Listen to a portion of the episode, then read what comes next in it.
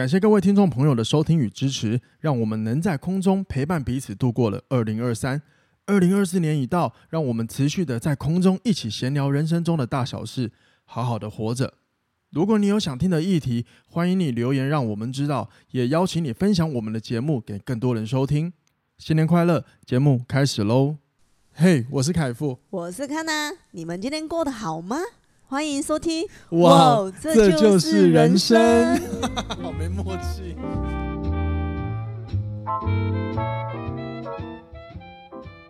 欢迎收听哇，这就是人生。大家好，我是凯富，欢迎回来今天的节目。开场，开场，先跟大家分享一则喜，然后一则忧，应该就可以这么讲吧。喜的部分呢，就是呃，我今天上了那个 Spotify 看一下二零二三年 Podcast 的总总成绩。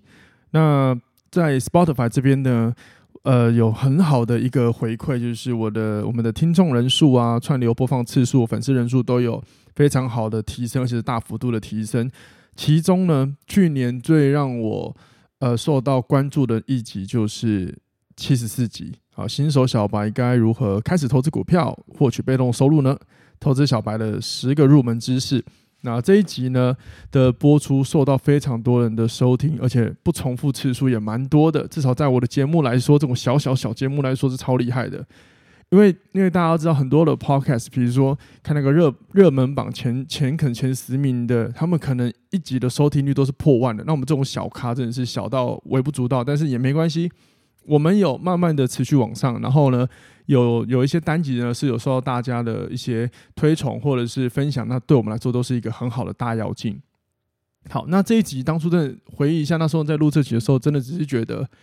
哇，我好想要就是好好的投资学投资，那真的好多资讯哦，所以我就一直尝尝尝试在理清到底哪一个是重要，新手要先理呃认识跟理解的，所以我就录了这一集出来给大家听，就没有想到回馈非常的好，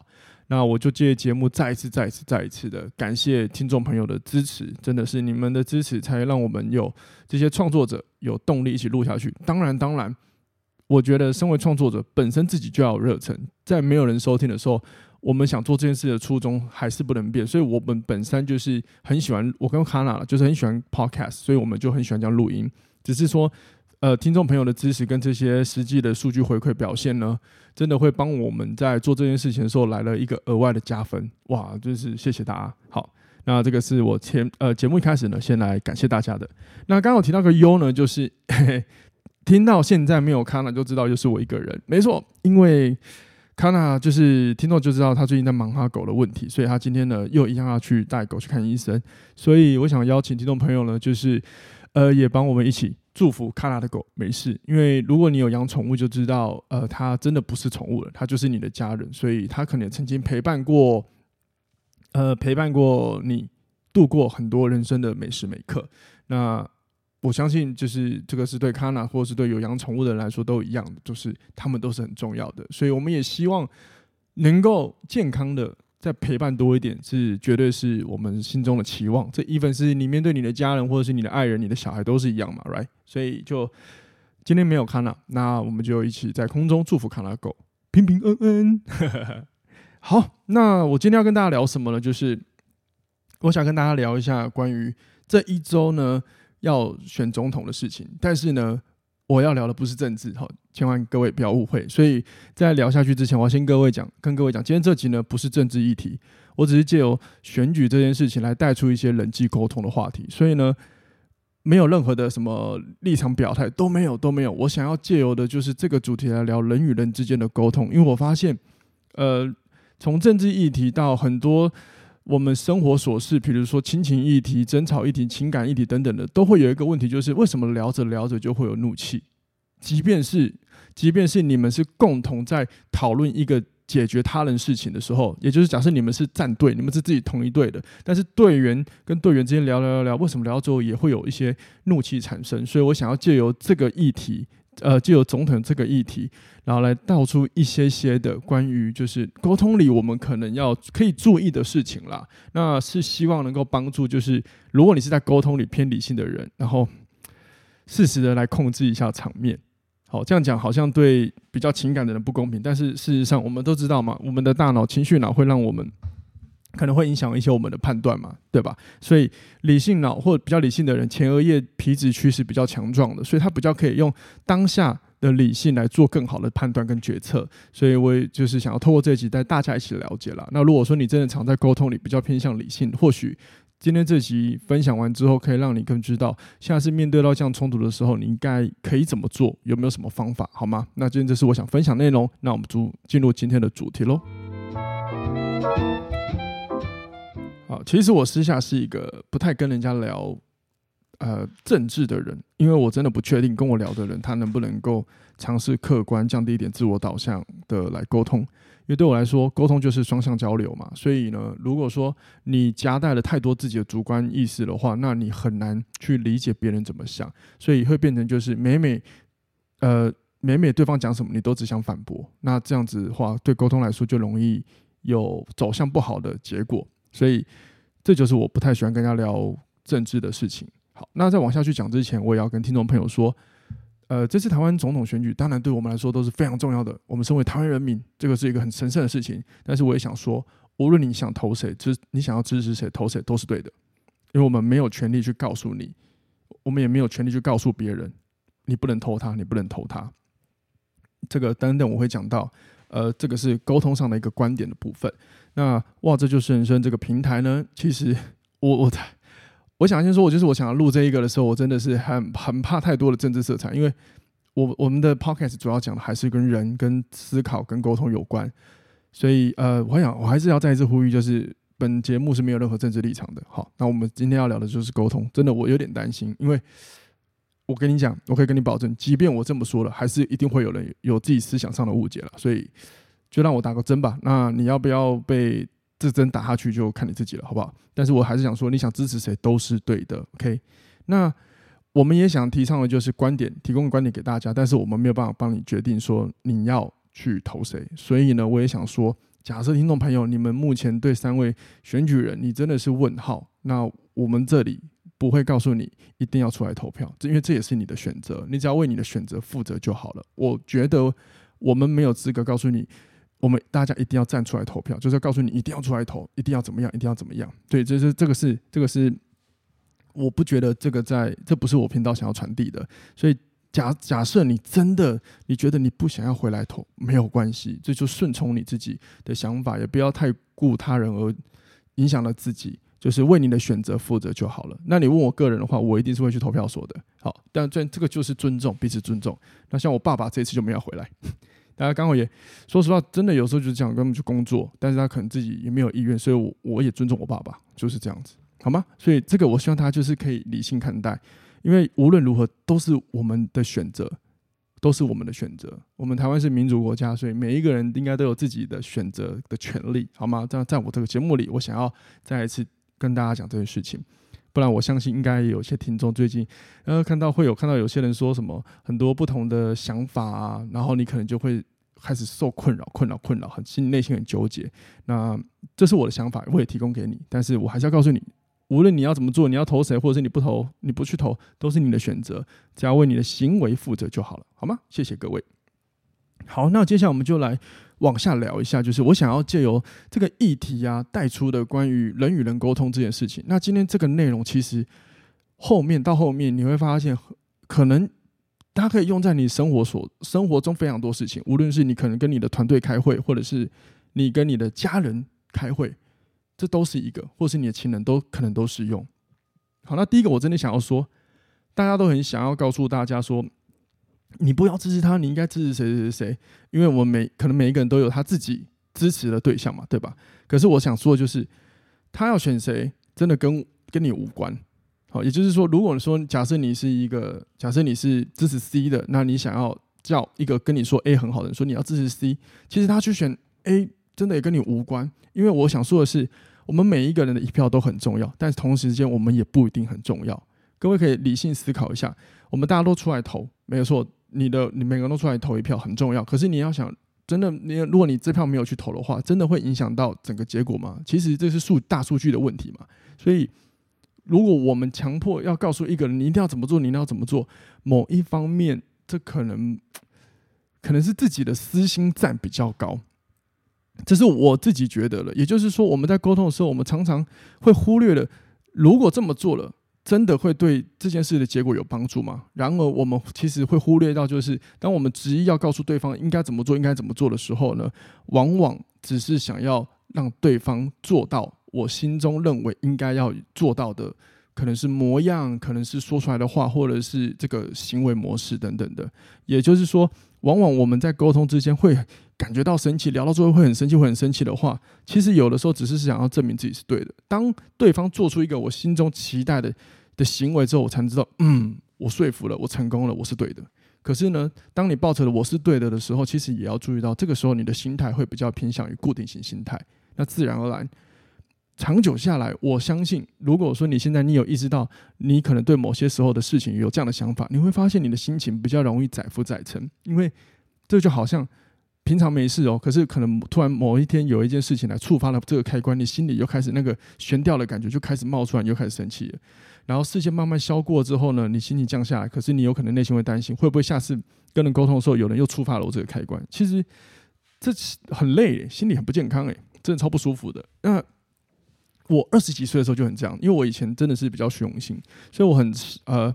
很常讲很多话的时候都是为了证明我是对的。然后就然后我其实我那时候跟人家吵架，哪怕跟伴侣吵架，其实我很多时候我都知道，我期望对方做的这件事情一点都不重要，真的也不会影响到我们彼此可能规划事情的目标导向，那目标结果都不会。我只是纯粹当下我想要让对方做到我心中我期望看到的样子，证明我是对的。当然，证明我是对的这件事，是我长大之后才理解这些行为，只是我回看我的反思了，好吗？所以每一个人都每一个人的一票都很重要，可是也不一定重要。希望大家可以理解这一点。所以，如果你可以理解的话，那我们真的没有什么资格告诉别人你一定要去投啊，你要怎么样的？我们只能分享我们的想法，然后就这样子就好了，就分享而已，就这样子就好了。好，再来，我觉得选举有时候就是从我们先讲选举这件事情好了。其实有时候大家在沟通上会吵架，真的会忽略，或者说会忘记一个，就是你是从什么角度在沟通的？你是从呃经济面角度吗？还是说我们台湾最敏感的两岸关系的角度？如果说你今天是从经济角度跟两岸关系角度，你们两个是站在不同角度要沟通，那自然而然你们一定会吵架，因为你们不在同一个频率上。然后再来就是我们讲过，沟通最重要就是。支持型对话跟转移型对话嘛，支持型对话就是我们会去尝试顺着去理解对方说的内容，可能再多听、多问、多聊一点，多理解一点。那转移型就是当我听完对方讲的，我就想要切回到我自己的想法，表达我自己想说的。你会发现，很多人就是你身边一定有一种人，就是他可能没有，他可能不是什么坏人，可是你。很你会很不想跟他深交的关系，原因来自于这你这，因为你会发现跟这个人讲话，他往往都只想聊他自己。这这个时候你也会想要远离这种人，因为他很常常在对话里就出现转移型对话。因为你无论跟他讲什么，他就是要切回到他自己想要的视角，所以自然而然你跟这样的人沟通，你就会觉得你得不到好像交流的感觉。那在我我自己观察，在选举上也是，就是很多人会争吵，真的就是呃。切入点不同了，真的是切入点不同。就是我在讲 A，那你用 B 在压我；那我在讲 B 了，你又却用 C 在跟我讨论，或者是我在讲 A 的时候，你就硬要讲回你的 B，那是这个时候就很容易争吵了。所以这个是本质逻辑，就是在沟通上比较常出现的一个问题。那到底要怎么办呢？我觉得我自己会，我自己遇到沟通会有一些争执的时候，或者是可能会有一些冲突的时候呢，我自己常常会多问一下对方的。思维角度是什么？他为什么会提出这样这样的想法？这个是我会去做的事情，我就会去问一下他。好，那问完我就停了，我就不会再多说什么了。通常我问完就不会再多说什么，我也不会去回应他说，可是可是怎么样怎么样？因为我要做的是理解。那今天我我们刚刚有讲到，就是有的时候沟通里一定会有理性的人，一定会有比较情绪面的人。那我以前就是非常非常非常情绪面，我就是情绪导向，要决策很多事情，用情绪字眼超多的，所以我以前很常伤到。我的伙伴，那我长大后，我要我要远离这个行为，因为真正的，因为我们真正要解决的可能是外人，结果我每次都伤害到自己人。那即便我没有恶意，可能我只是我只是呃有情绪来了，但是我只是觉得这是我们自己人，所以它是一个我们比较好的、比较好宣泄情绪的管道，这就好，这这个就很这很好理解。你一定有情况，就是你在外面对工作压力的时候，你会因为人和关系就忍着，但是你回家之后会对你的伴侣暴怒。可是我觉得这样行为是不对的，因为我们为什么把情绪宣泄给自己比较亲密的人？因为他们他们没有权利，他们也没有义务要来承担我们这负面情绪。真的，因为毕竟人终究还是个体，这是我想强调的事情。那再回到刚刚我们讲的，如果你要从假设我刚举例嘛，假如经济角度跟什么两岸关系角度，你们要对聊的话，那这很那这真的一定会冲突啊，所以不如就好好聊经济角度吧。那我自己一定会是理解完之后，理解我就刹车，就停住了，对啊，因为我理解当下他在用什么角度跟我聊天，哦，那就那就这样聊，那聊完之后我会停下来，我就不回应了，因为也不一定要回应啊，因为有时候回应真的就会不小心就落入可能想要证明自己是对的或什么，或者是有另外一种情况就是有些人不回应是因为他会觉得我如果回应他了，是不是等于我也在认同他了？会不会让对方有一种诶，他好像成功说服我的感觉？那有些人会为了避免这种事情，他可能也会。会选择嗯，可能就不回应了。我觉得这都没有关系。那我想讲的是，只有你自己知道你心里怎么想的。有的时候真的是无需向他人证明你的想法，你只要知道你为什么这么做，你的内心能能够你的做法能够让你的内心在这段沟通完之后可以获得一些平静。我觉得是真的很重要的事情。这个有点理想化，但是它是可以做得到的。至少我一直努力做这件事情。我从一个非常情绪化的人可以走到今天。我真的做很多练习，所以我知道很多事情它是可行的，在沟通上是可行的。OK，好吗？这是我想前面两个我想分享给大家的事情。好，呃，我原本想要聊一些，就是如果从经济角度来看一些，就是投票的投呃，就是投票支持的这个话题。可是我觉得算了算了，太敏感了，还是跳过。因为这也是我都有看一些，因为我有涉猎一些资料啊，所以我有一些想法，但是我。我还是觉得我们节目不适合讲这个，就跳过，好不好？但是你好奇的话，你可以私下问我，好不好？好，那刚刚我们讲的就是对方要选谁，真的跟你无关。那我们带到了就是，呃，也许你叫对方做这件事情，也许你你希望对方做什么事情，达到你心中的期望，不一定重要，因为可能不影响结果，他可能只会满足到你自己想要证明是对的的心。再来就是沟通频率的部分。如果说你们两个在不对等的关系，那你们要沟通起来一定容易吵架。所以如果说要避免这些事情，真的要第一个就是先理清我们现在在讨论什么。我觉得稍微要拉出来一下，或者是理性的人，如果你是比较偏理性的人，那没关系，你就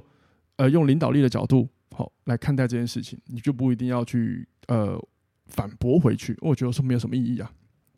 有时候真的没有什么意义啊，就像呃，我最近在处理一些人际沟通的问题哈，我就是从旁协助进去。那我也发现，我在这个群体里里协助的时候呢，那抱歉，我就不讲事不讲事情了，保护对方保护对方们的隐私，因为这是一群人。那我在里面的夹带，其实我是以尝试跳出来，用顾问角度来协助协助者的身份来面对这件事情。但是当中我也理解到，当有些人情绪丢出来之后丢到最后，他真的是。情绪会比较多的丢到我们这一个合作团体里。那当我意识到他情绪有点上扬的时候，其实我就会先把目标转移到其他人线上去沟通。因为如果他当情绪上来的时候，可能频率不同了，这时候你硬要跟他沟通，其实只会变比较变成像是在争论。那对事态来说是帮助性就不大了，所以这个也就是，如果你在沟通里常常比较理性，那某方面你要尝可以尝试的，就是用更嗯有点领导力的方法来面对你现在的状况，沟通的状况。好，那再来我想讲一个，就是大家大家可以观察一下，或者是观察你，或是观察你身边的人，又或者是你身边一定会有一个常常跟他沟通容易起冲突的人，你可以观察一下，就是每次在沟通的时候呢，究竟是很喜欢往回看，还是看当下？再次哦，往回看，就是他说话的时候呢，他回答的时候是喜欢往回看内容来回答问题，还是看当下，或者是接下来可以怎么做来回答问题？这两个是很不一样的。因为我发现，当沟通产生不良的时候，往往会有一方有一个人会出现受害者情节。比方说，假设你跟你的伴侣在吵架，或者是你们跟家人在吵架，往往一探讨到要解决问题的时候，可能就会有一些。比较往回看问题的人，就是说他不会改了，他不可能呐，他他他不会理解了，因为他正在看他过往的经验，而这个经验呢，有的时候我们也不能否定他，因为他这个经验可能可能造就了他，可能是他可能尝试十尝试了十年二十年都没有成效，所以他可能会觉得，只要讲到这一些的时候，他就会想往回看过往十年二十年的经历，然后来回答现状，就说他不会了，他不可能，他沟通不良了。但是这个时候呢，我们还是要记得，如果说。我们开始往回看问题的时候，你会发现，跟你沟通的人当的这个人，或是这群人，可能是我们是一个团体，要一起解决事情，但是反而可能会变成内部在吵架。这个因为有可能你已经有那种受害者心态，就是因为你在看以前的问题，所以呢，很有可能导致了你不想或者不信任任何解决的方式。但这就很吊诡了。当你有这样的想法，所以你要思考：好，如果你不想解决，可是这件事情如果一直存在，会揪着你的心。无论你在哪里，在离开多远，这个这件事情就是会揪着你的心。那这样子你能够过得舒坦吗？我觉得这也是大家可以思考的问题。我自己的人生就有像这样的事情过，所以我就面对了。好比说我曾经是被霸凌过的人，所以我会非常讨厌霸凌这件事情。那当然，我那时候被霸凌的时候，我后来选了一些不是很妥的方法了，来解决这些问题。可是至少后来我长大之后，慢慢去面对这个问题的时候，侃侃而谈之后，我的内心才不会有那一种不舒服的刺在。我把我自己的内心的刺拔掉，因为就算我当时候不被霸凌了，然后慢慢长到出社会之后，我发现我内心有个情况，就是如果每当有人的玩笑里从出现了一些好像。有点让我觉得我被压下去的感觉的时候，我就会有那种被霸凌的感觉。这时候我的我的怒气就上来了，我就很容易有那个保护机制，想要反抗，想要干掉。可是对方可能只是觉得我我没没开玩笑，因此造成人际关系的误解。那我相信你们身边一定会有一个呃一个好人，但是往往可能跟他沟通的时候会出现像这样的一个情绪的状态出现。那这个时候，嗯、我们只能鼓励他，就是往前看，或者是同理他。就用我刚刚讲的，就是你就听他讲，多问一下，那你想怎么做？如果他说，如果你发现对方还在情绪高点高档的时候呢，那没关系，我们听完，但我们不用做任何回应，因为也许他需要吸收一下他的情绪，这是没有关系的。所以这个也回到，就是理性的那一个人，有时候要站在，就是要站在，就是呃，不一定要改变事情，你就是理解，听完就好了。那你心里知道，你这么做不是妥协，也不是认同，纯粹就只是，嗯，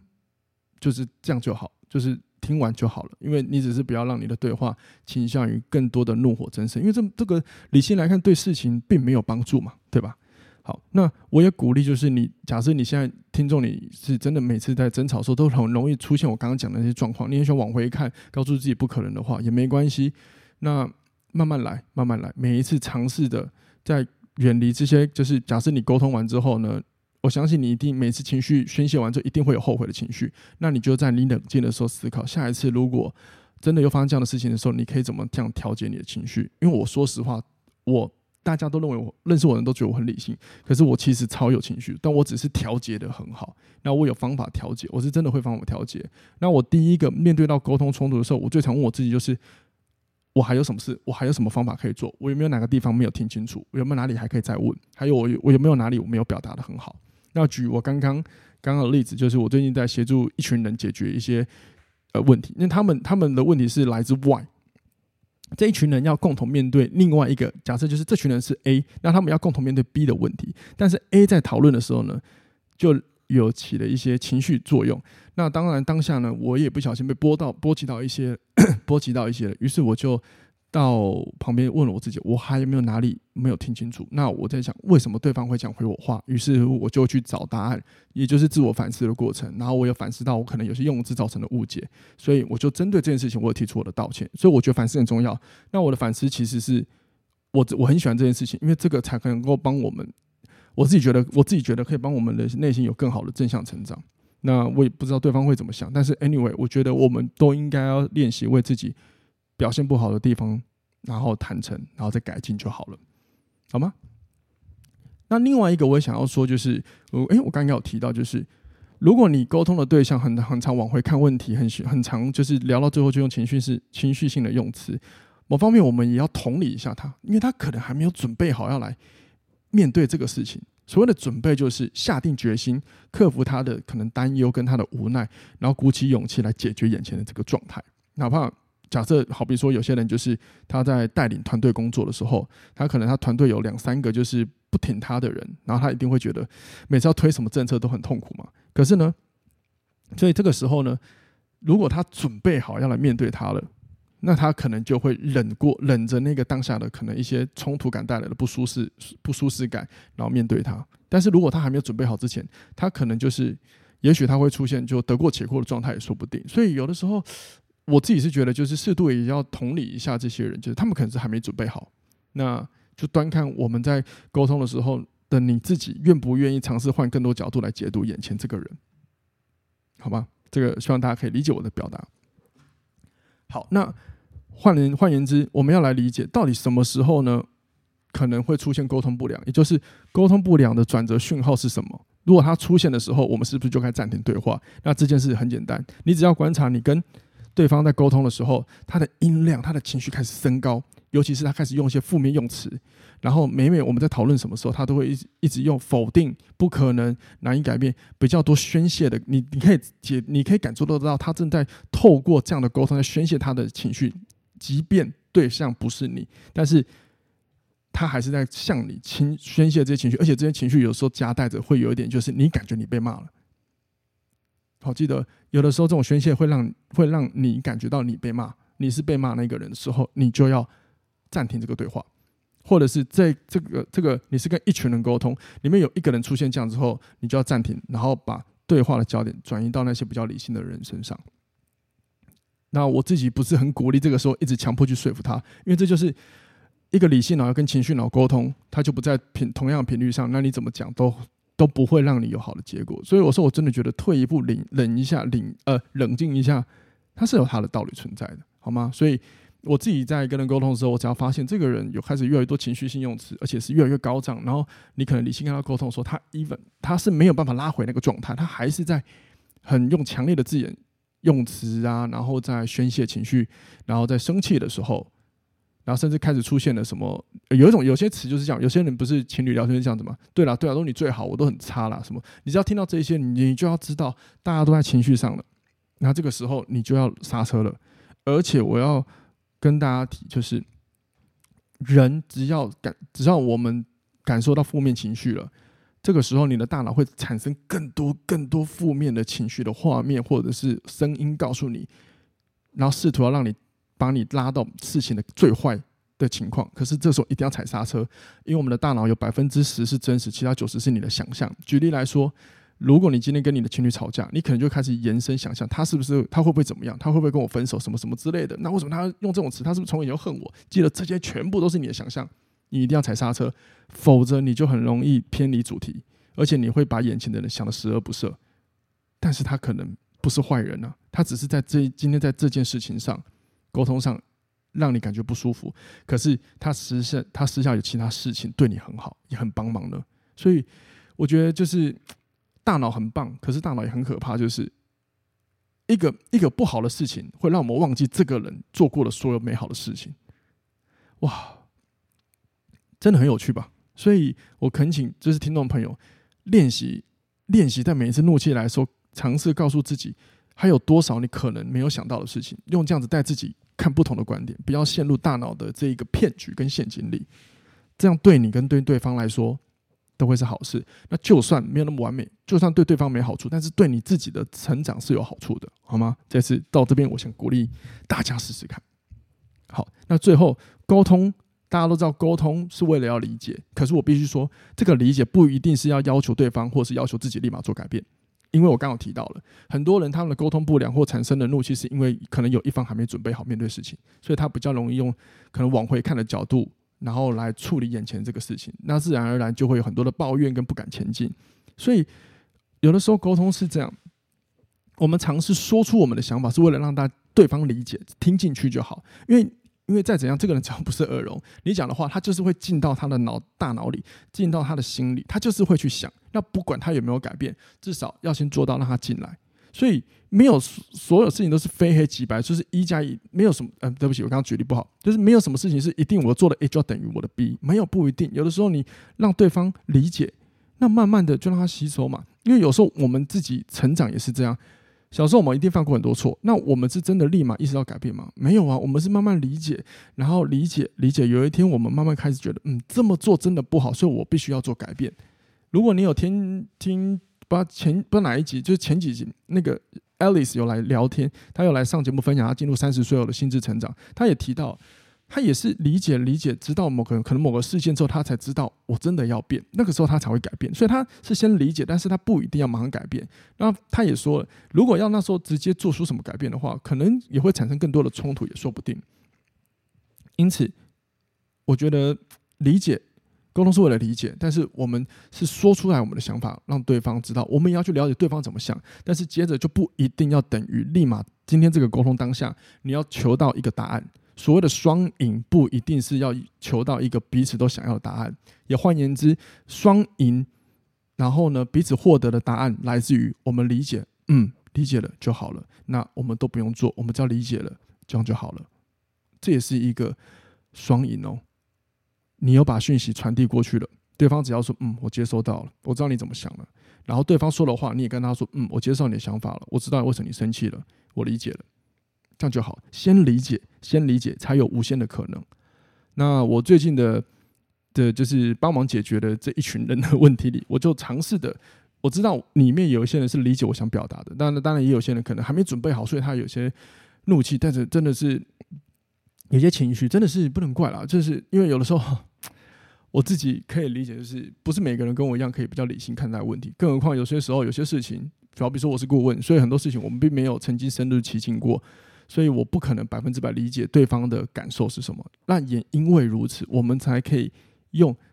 更清澈的角度来解读问题。因为人是这样子，很多问题其实不严重，那往往会因为我们的负负面情听到呃。因为一个事情来，然后让我们衍生了很多负面情绪，然后这个负面情绪放大我们对这件事情的严重性，所以让我们觉得这件事很严重很难处理。其实没有，有些问题解开它就很好解决，它其实本质是很简单的，对吧？这个就是希望大家如果遇到人际沟通的问题呢，都可以思考一下，尝试用更多的理性来面对。但是我必须说，真的很难。所以今天这一集整集下来，我也是希希望大家就先理解，你不一定要立马改变，但是你先理解就好。那时不时这集你就点出来听一下。慢慢的相信我，你一定就会有一些不同的变化发生在发生在你身上。凯富，我可以跟你保证，只是说我唯一不能保证的就是时间，有可能有些人一两个月，有些人一年，有些人五年，有些人要十年。我我分享一个蛮有趣的，就是呃，我近几年至少在我身边的客户眼中算是不错的人，所以我常常会听到有些客户说啊，希望我以后的小孩可以跟我一样。那我都会跟他们开玩笑，嗯，如果你希望。你们的小孩可以跟我一样，那你们首先你们要先忍耐三十年，因为我是三十岁之后才开始长脑袋的，所以各位你看我花了多久的时间？那我也诚挚的邀请听众朋友，无论你是沟通处于理性，然后呢，或者是你常常就是沟通到最后你容易有情绪爆发了，没关系，我们都要给自己时间，好好的的去练习。但是呢，有一件事我真的也要提醒，就是我们也要知道看看眼前这一个人是谁。如果说你们是彼此讨论要来解决外面外来敌人，我们这样解释好了，那我们的怒气真的要控制，不能宣泄在给我们最亲近、最信任的人身上，因为真的。这样只会伤了彼此的感情。反而我们应该彼此都要做好情绪调节，这真的很重要。然后最糟糕就是不要告诉你的另一半，或告诉你的讨论者，或者是告诉你的合伙人说我的个性就是这样子，因为这句话真的很伤害。这句话就像是你的父母从小可能都有跟你讲过一句话，叫做“我是为你好”，但是你一点都不快乐，以为很正面，但是其实这就是要强迫对方接受我们的样貌，那是不对的。换言之，我这辈子经历过一些霸凌啊，我自己又是妥瑞氏症患者，我有很多呃曾经情绪不舒服的事情。难道我要我的另一半、我的家人永远来说，哎、我很可怜，所以我现在做什么事情你们都要同理我吗？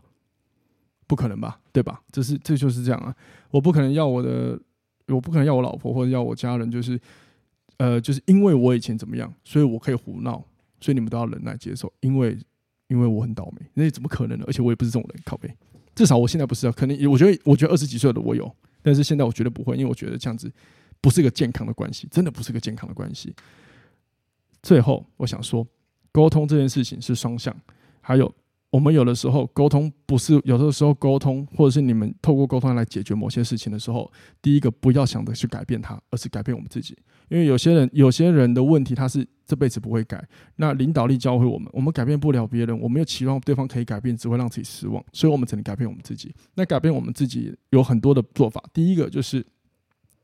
改变你，重新改变看你看待这件事情的角度，或者是改变你的处理方式。因为只有我们改变自己，才有可能让我们自己在面对事情的时候舒坦一些。也或许我们的一些小小的调整，也可能带给身边的人有些不同的影响嘛，也不一定嘛。那正因为这不一定，所以听到这个内容的时候，你也不要告诉你自己，或告诉你身边的不可能，因为你都没有尝试过，你怎么知道？还有啊，如果你方法都用完，你确定都用完了吗？你 Google 过了吗？这简少年说过了吗？Google 过了吗？对不对？所以不要把自己推向没有路的结局，因为往往有的时候人的烦恼是来自于我们自己把自己推入了没有路的结局。可是其实那是你自己走过去的。记得今天这个主题的一开始我想了。所有的选择都是你的选择，我都支持，但是你要为你的行为负责就好了。好，那我们这期就先聊到这边。最后呢，我来念一下一个新的留言，来自于台北老粉。然后他说到，台北老粉也有签放弃急救器官捐赠，哎，好酷哦！我觉得你们有做这样选择真的是蛮厉害的，因为我到至今。我至今为止还没有想过这件事情，所以你们可以想到这个点是蛮酷的。好，那就恭喜你啊，各位，这个器器呃捐赠器官这个选择也是个选择，好供大家参考，好吗？好，那最后就是希望大家这周过得愉快。那我们也希望就是无论台湾最后的结果是如何，都可以更好。毕竟我们就是台湾人，台湾人民就是希望让我们生活过得更好，过得很好，大家就开开心心、欢欢喜喜，好吗？那就这样子喽。祝大家一切平安快乐。那我们下次听，拜拜。